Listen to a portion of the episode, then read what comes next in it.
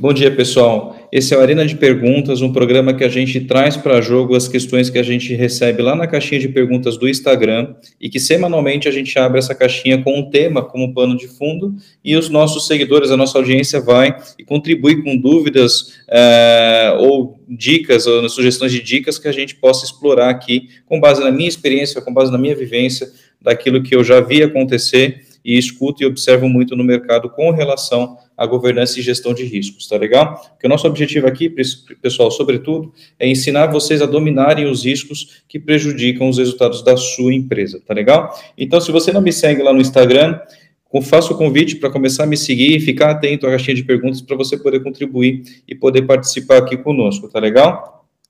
O tema dessa semana que a gente provocou lá com a turma foi o seguinte: quais são os principais riscos que podem comprometer a continuidade do seu negócio. Tá legal? E sobre esse tema, sobre esse contexto, esse pano de fundo, a gente recebeu algumas perguntas, algumas dúvidas, e a gente vai explorar aqui. E logo de largada, eu gosto de, de destacar que quando a gente fala continuidade de negócios, a gente não está só falando de eventuais cenários que operacionalmente a sua empresa pode ficar com dificuldade de operar. Tá? Eu tô, também estou falando com é, é, esse aspecto em continuidade de negócio, também diz respeito a aspectos econômicos, aspectos que, na verdade, o seu negócio eventualmente não tenha condições de se manter de pé. Tá? E isso não necessariamente tem a ver com questões operacionais. Tem aqui cenários que a gente vai explorar que tenha esse, esse, esse viés, esse, esse, esse direcionamento, mas é, é, claro que a gente também tem questões relacionadas a, por exemplo, erros administrativos que podem colocar e comprometer a continuidade da sua empresa por falta de recursos, por falta de dinheiro, por exemplo, para conseguir pagar as contas ao final de cada mês, tá legal? Então vamos lá. É, a primeira pergunta, pessoal, e dúvida chega da seguinte forma: hoje possuo poucos clientes que me ajudam a patrocinar meu negócio, mas ainda não consegui tirar essa dependência. Esse é um, é um, bom ponto, e como eu acabei de dizer, não necessariamente tá ver, tem relação com uma questão operacional que possa colocar em risco a continuidade do negócio desse, desse dessa pessoa que contribuiu aqui, é, mas tem total relação com a inviabilidade eventual do negócio dele poder continuar caso esse cliente ou esses poucos clientes que patrocinam a empresa dele eventualmente tomem a decisão de rescindir contrato, de cancelar o contrato. E aí toda a receita que, que é bem-vinda para o negócio dessa pessoa, desse, desse dono ou dona de empresa, conseguir é, administrar os seus recursos para entregar o valor prometido ao cliente, eventualmente ele vai ter grande dificuldade de manter a sua estrutura de custos para gerar aquele valor.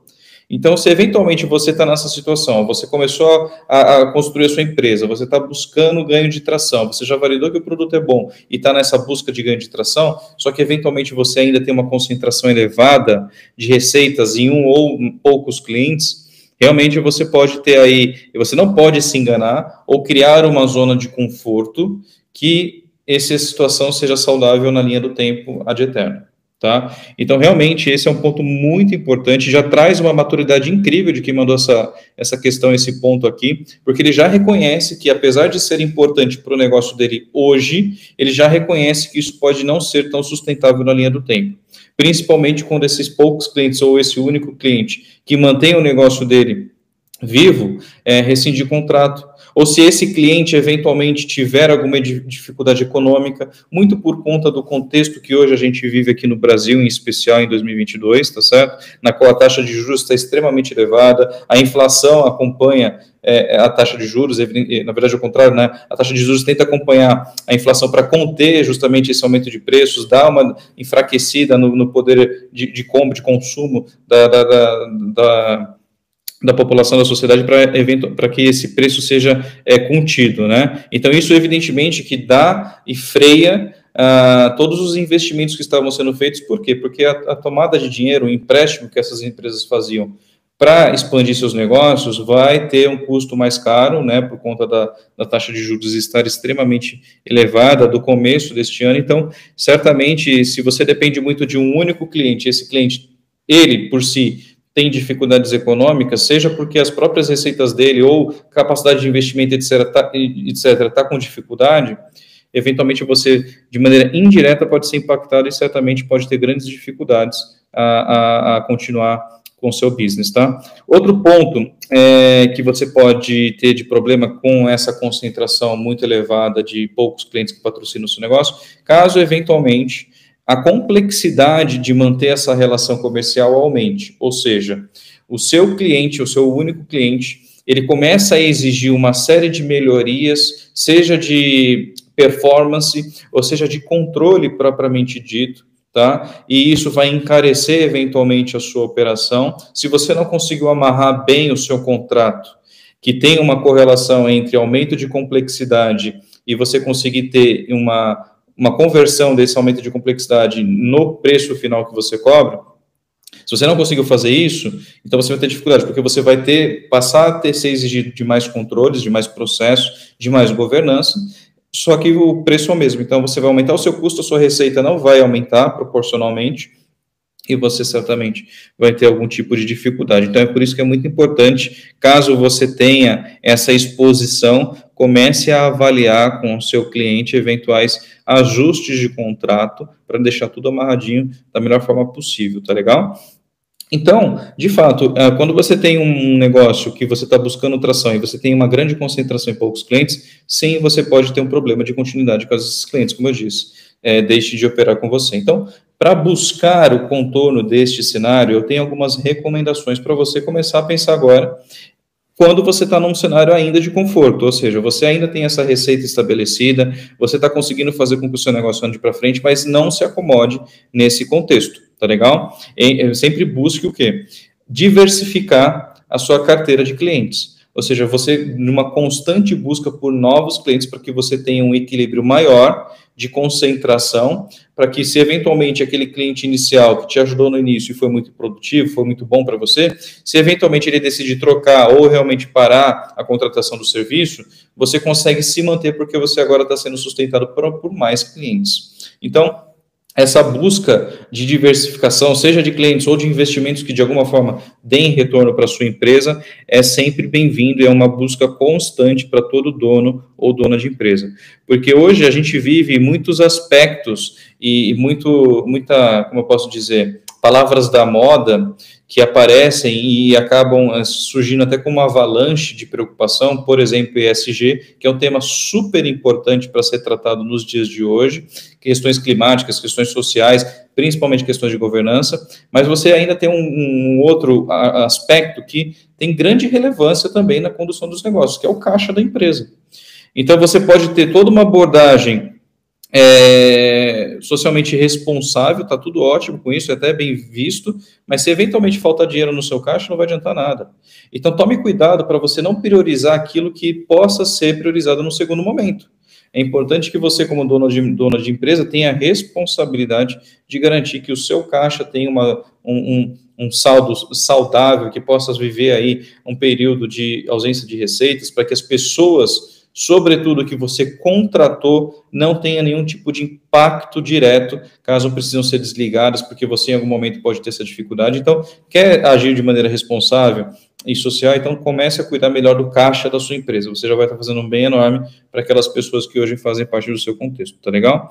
É, é isso, então você nunca se acomodar no cenário atual e sempre buscar essa diversificação, aproveitando essa receita, inclusive para fazer reserva de caixa para eventuais períodos que eventualmente você ainda não conseguiu uma diversificação completa, você possa superar um período de crise, ausência de receitas, mas que te dê é, forças para você buscar outros clientes, tá legal?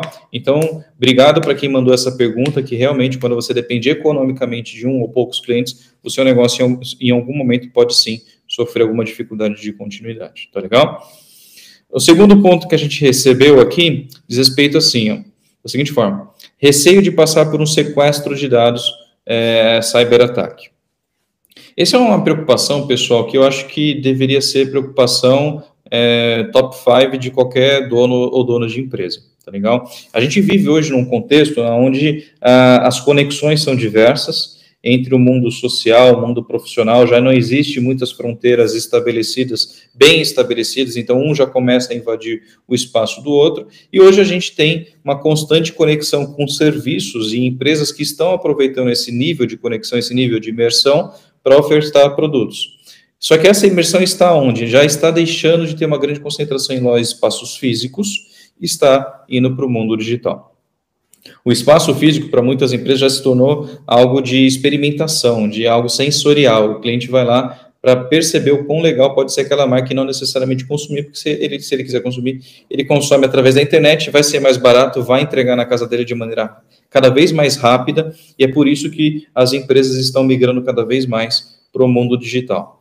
Não à toa, a pandemia a, não era um cenário que ninguém gostaria que acontecesse, mas de alguma forma ela acelerou esse processo, porque percebeu que com a, o, as questões de distanciamento social, muitas pessoas ficaram em casa, e isso impactou o consumo de, de alguns serviços de maneira brutal. Algumas empresas, inclusive, nem conseguiram sobreviver esse período, essa escassez de demanda. Então, a gente teve realmente é, uma dificuldade enorme com relação àqueles negócios que eventualmente não conseguiram acompanhar a complexidade do contexto e se manter no mundo digital.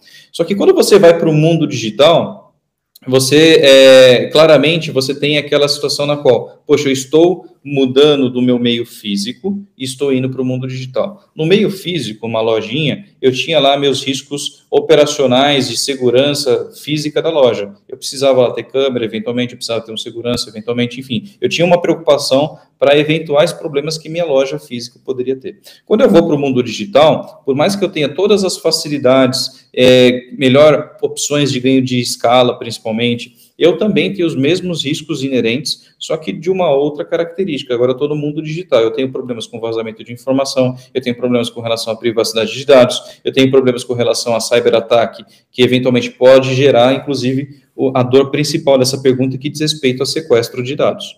Tá legal? Então, é, e hoje esse problema ele não é seletivo tá? Os, os, atacantes, né, as pessoas que ficam ali tentando encontrar vulnerabilidades para depois criar um processo de cobrança, de, de, de, cobrança de resgate, propriamente dito, eles não escolhem tamanho de CNPJ.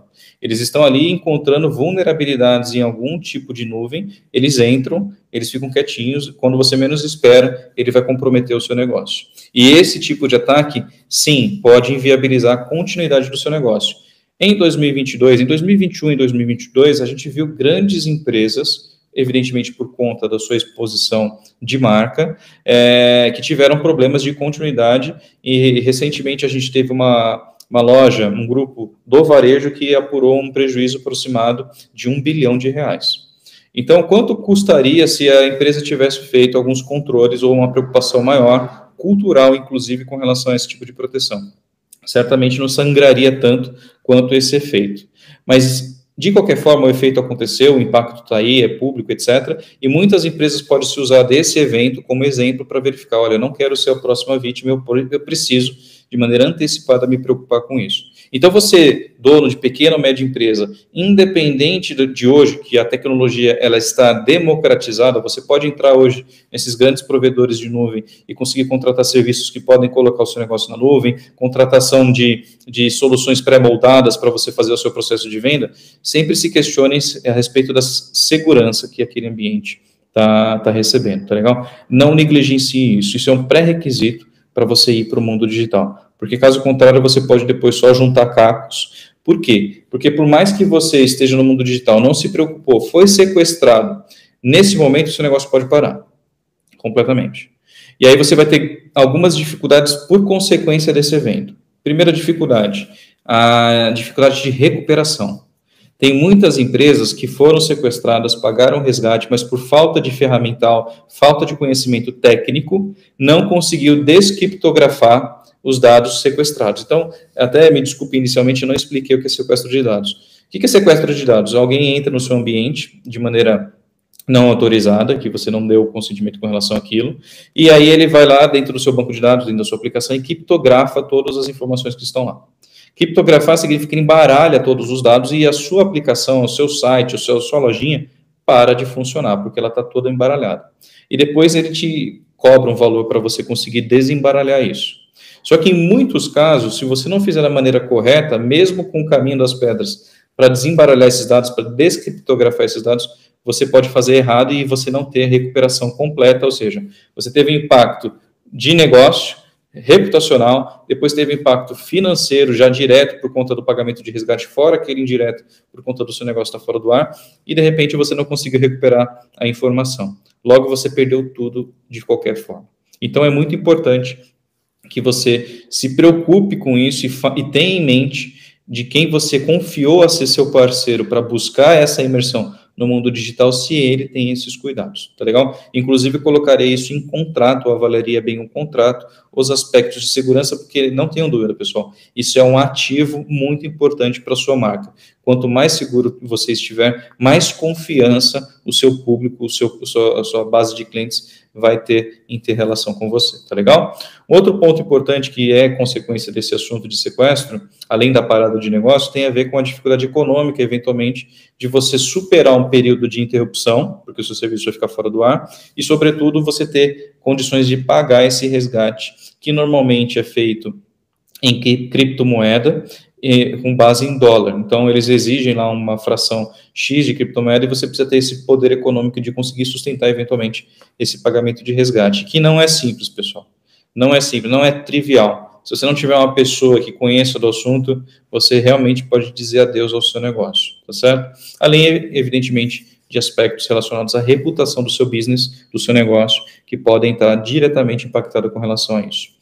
E qual que é a minha recomendação para você começar a se preocupar ou ter mecanismos de proteção, mesmo que isso aconteça, para você conseguir voltar a operar o mais rápido possível, tá legal? O primeiro ponto, pessoal, diz respeito, e, e aqui eu peço perdão para aquelas pessoas que eventualmente não têm um aprofundamento técnico do assunto, mas independente disso, você, dono ou dona de empresa, precisa começar a ter uma, uma educação digital um pouco mais aprofundada, porque afinal de contas o seu negócio está imerso nesse contexto e a complexidade dele não vai diminuir por conta de você não conhecer esses conceitos.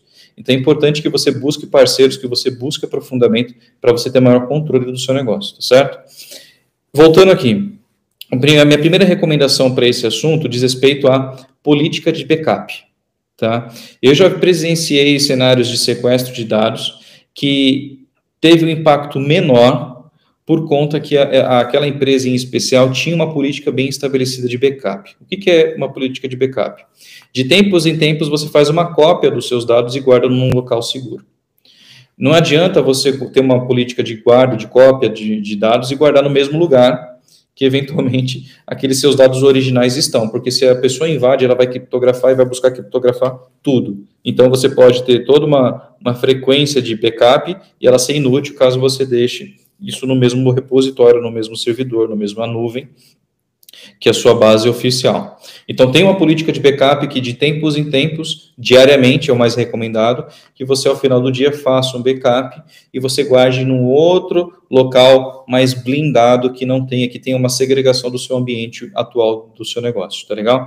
As próprias nuvens já têm é, recursos para isso, para fazer isso automaticamente, para guardar em um local separado, mas como eu falei, talvez você precise de ajuda caso você esteja voando solo dentro desse mundo digital. Então, busque apoio para questões relacionadas a backup.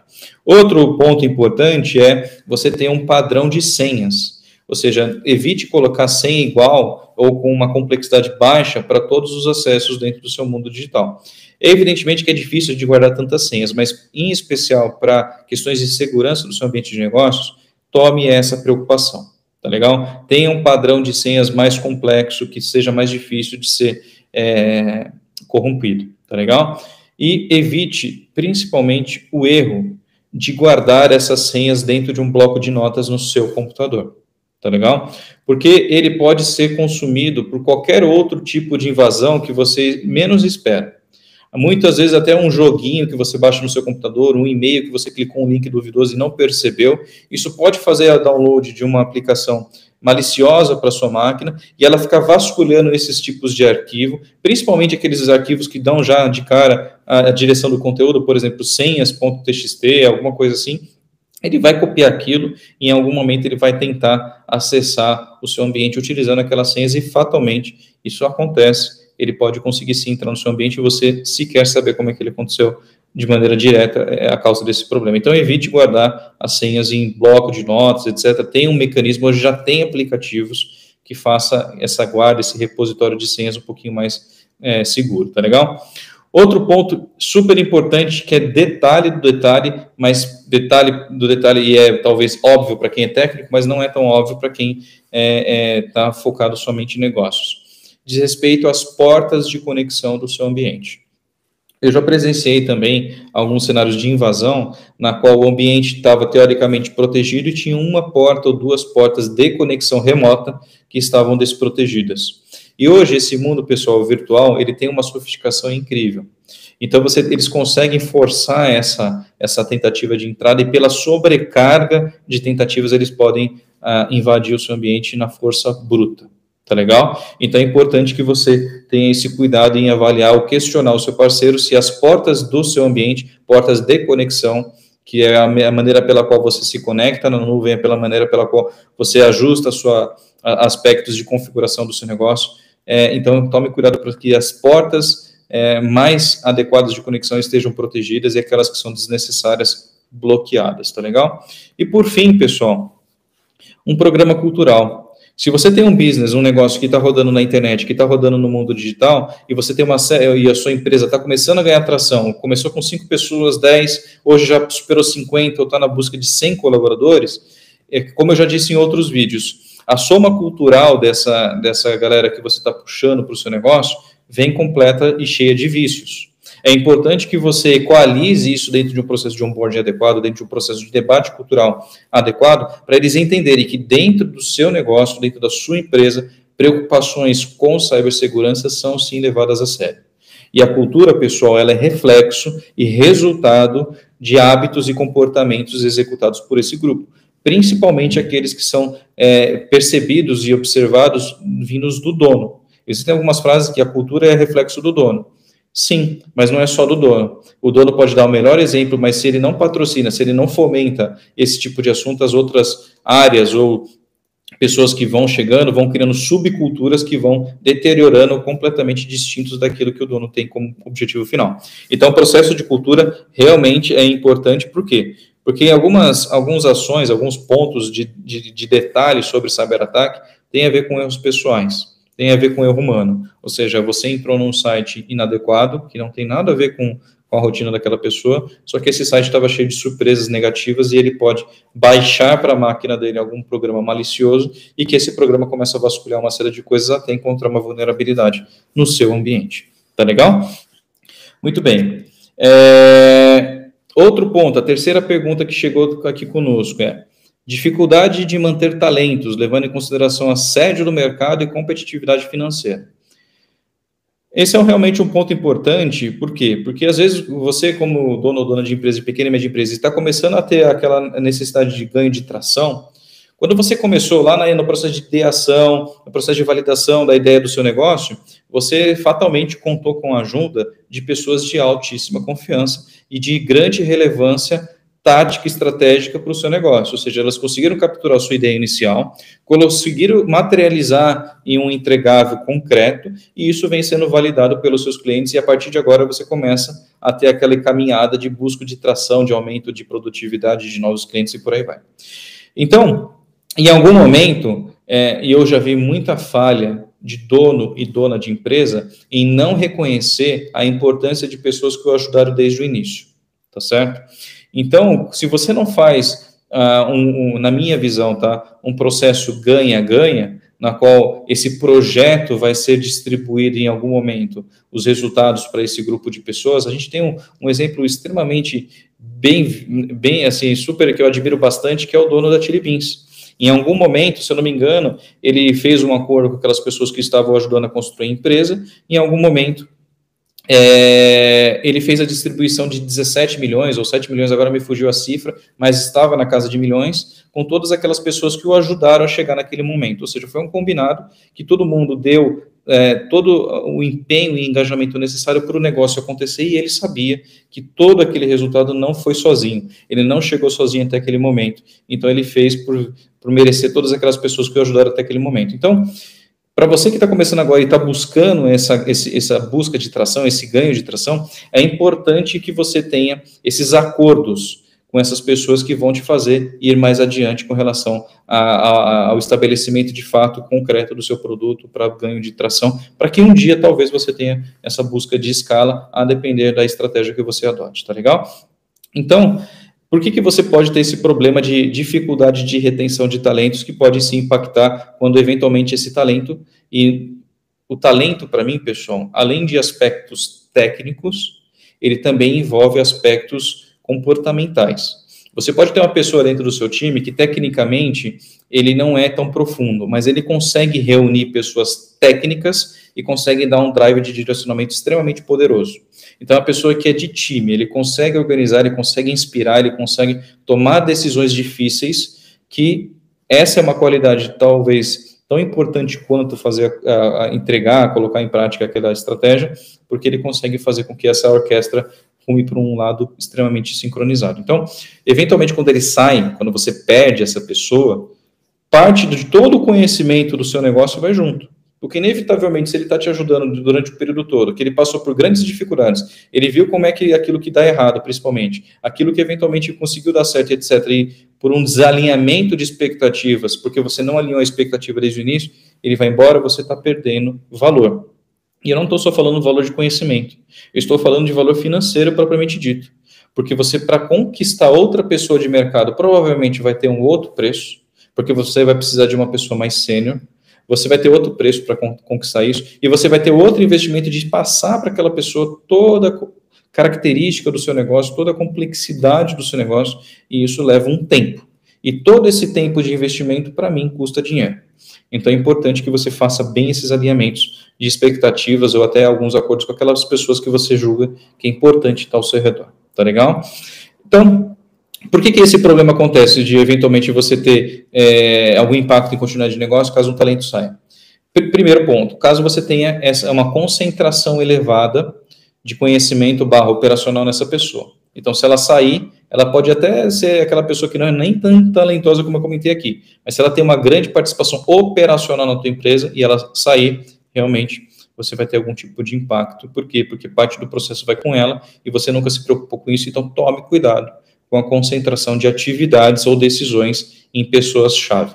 Tá legal? Outra, outro ponto que dificulta esse processo e pode que gera impacto no seu negócio é a dificuldade de formação de time.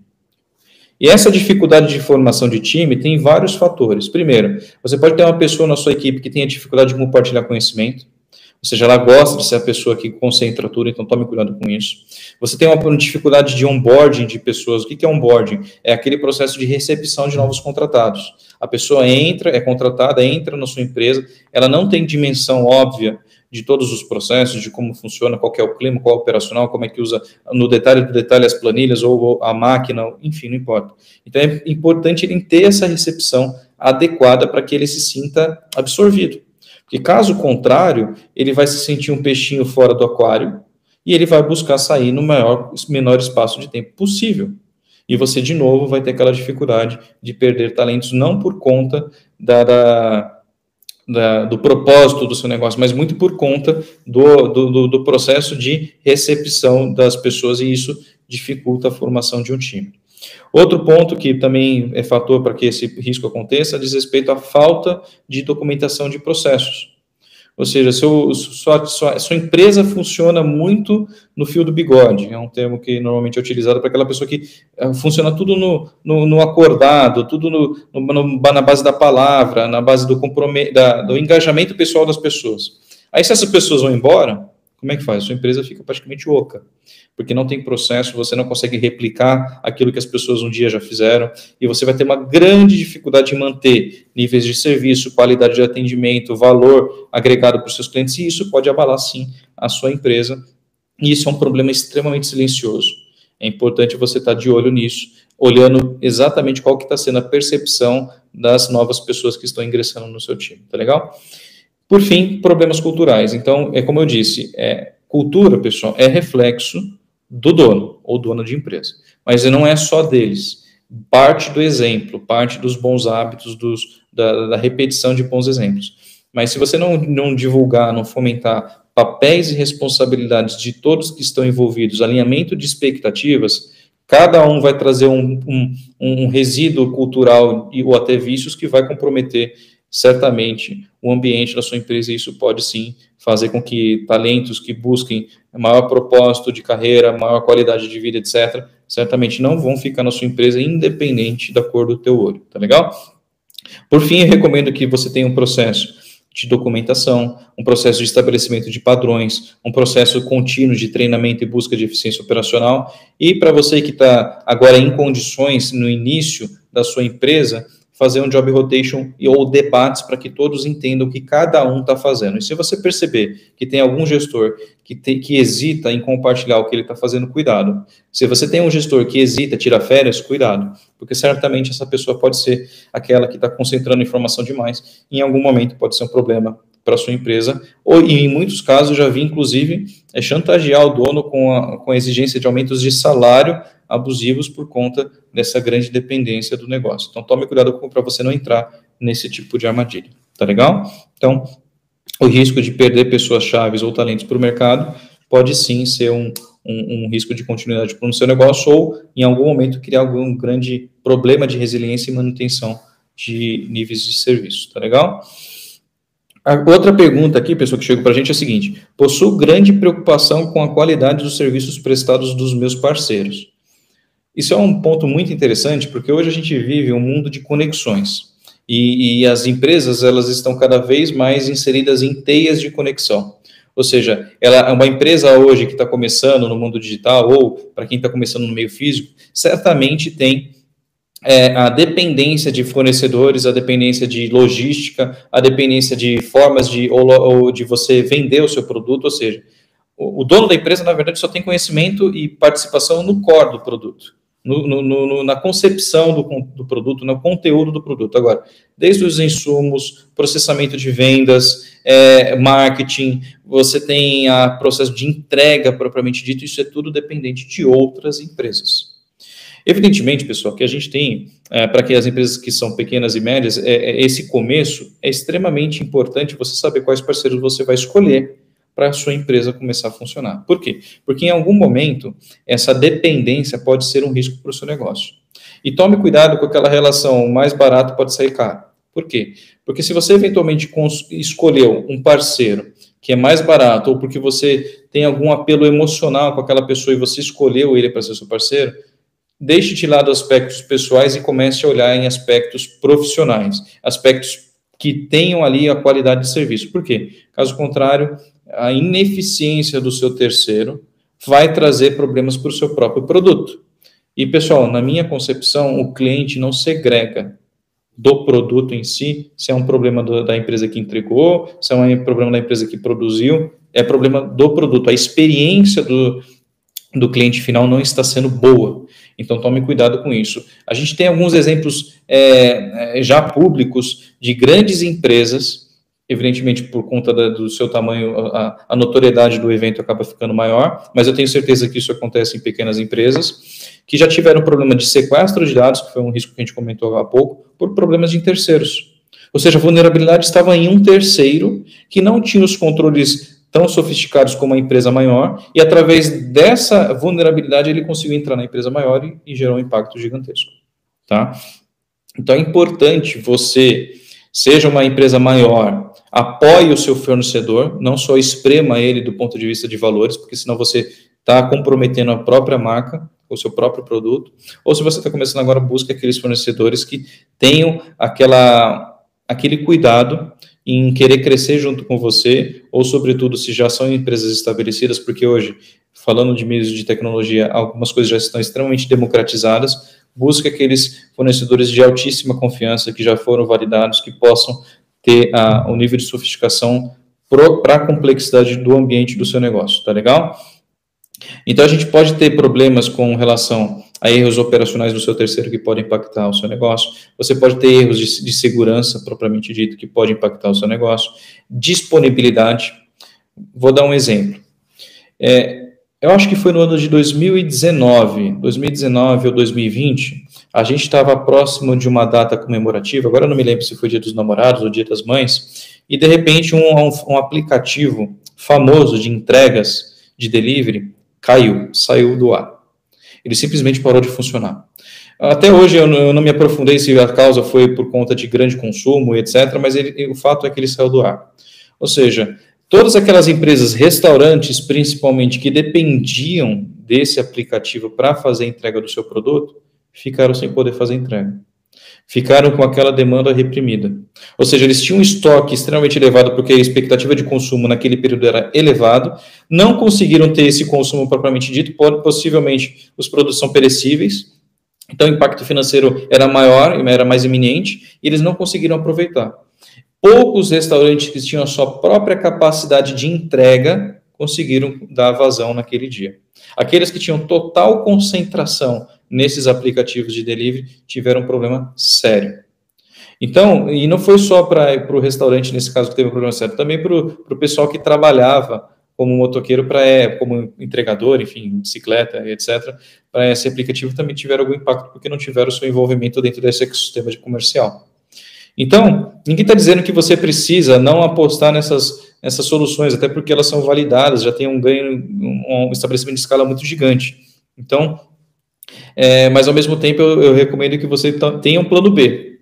Tenha sempre um plano B para caso um terceiro seu ficar indisponível, você consiga manter pelo menos algum nível de entrega, pelo menos algum nível de presença para os seus clientes entenderem que todo mundo está tendo problema, mas você consegue estar presente e manter o atendimento dos clientes em um cenário de contingência, sim, mas de alguma forma você consegue sim manter essa entrega.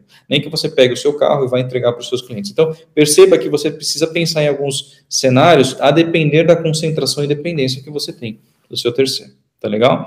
Outro ponto importante é diz respeito à qualidade. Fique atento à qualidade empregada é, por esse terceiro com relação à sua marca. Por que, que eu estou dizendo isso? Eu vou dar de novo o exemplo de entrega de delivery. Tem algumas grandes empresas que viabilizam é, estoque é, de delivery, só que a entrega propriamente dita não é feita por aquela empresa, ela contrata, ela subcontrata motoqueiros. Muito bem. O que estava acontecendo? Alguns desses, desses entregadores estavam aplicando fraudes em seus clientes. Ou seja, vinha com uma maquininha que clonava, vinha com uma maquininha adulterada que você passava 45 reais, na verdade estava passando 450 reais, porque o visor estava é, é, alterado, estava de alguma forma enganando aquela pessoa que estava passando uh, o valor. As pessoas impactadas, é óbvio que elas sabem que o motoqueiro não é não trabalha de maneira direta para aquela empresa, mas trabalha de, naquele contexto. Foi aquela empresa que confiou a aceitar aquele motoqueiro não de alguma forma precisa se responsabilizar. Então, muitos clientes podem entrar com ações contrárias, re, uh, gerar algum tipo de impacto reputacional, até financeiro, para essas grandes empresas, por conta da falta de qualidade ou até de é, a falta de honestidade desses entregadores. Então, perceba quão complexo é quando você depende de um terceiro. Então, quanto mais você amarrar contratualmente aspectos relacionados a níveis de atendimento de serviço, penalidades caso isso não aconteça, responsabilidades com relação à privacidade de dados, à preocupação com segurança e por aí vai, e sobretudo você monitorar isso, porque você tem um contrato na qual você não exige aquilo que está escrito, também não adianta muito. Tá legal? Então, realmente a concentração e independência de terceiros pode ser sim um grande desafio. Por fim, pessoal, um último ponto, isso não foi uma pergunta que a gente recebeu, mas é um ponto que eu gostaria de destacar sobre esse pano de fundo de riscos que podem sim colocar em risco a continuidade de negócio da empresa, diz respeito à gestão do caixa da empresa. Então, a gente falou inicialmente na primeira pergunta, quando você tem uma dependência econômica de um, um ou poucos clientes, então você tem a questão da gestão do caixa da empresa. Por quê? Porque eu já vi algumas empresas que o dono tem aquela sensação, poxa, a empresa não dá resultado, a empresa não está dando lucro para mim. Aí quando você vai olhar de maneira bem fria e bem independente, você olha que a empresa dá resultado sim.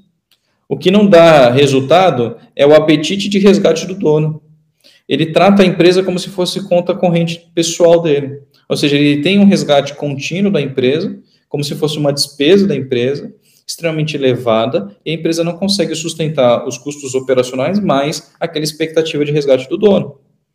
E aí o dono pode ter aquela dificuldade, pô, eu sempre preciso colocar dinheiro. Não, na verdade você precisa repor aquilo que você está tirando de maneira exagerada, de maneira não sustentável. Então é importante que o dono ou dono de empresa tenha ciência da gestão do caixa da empresa. Para você conseguir ter períodos de indisponibilidade de receita, para você ter consciência dos investimentos que você fez, porque caso contrário, tenha ausência de caixa, você tem de alguma forma ter que ter uma fonte, uma fonte alternativa de receita, seja do seu bolso ou seja de fontes de, de empréstimo, e aí está o problema. Eu já vi empresas que o dono, para manter um nível de resgate pessoal, vão fazendo empréstimos, empréstimos atrás de empréstimos. Na verdade, você vai empurrando aquele rombo financeiro e isso vai chegar uma hora que vai consumir a sua empresa por completo.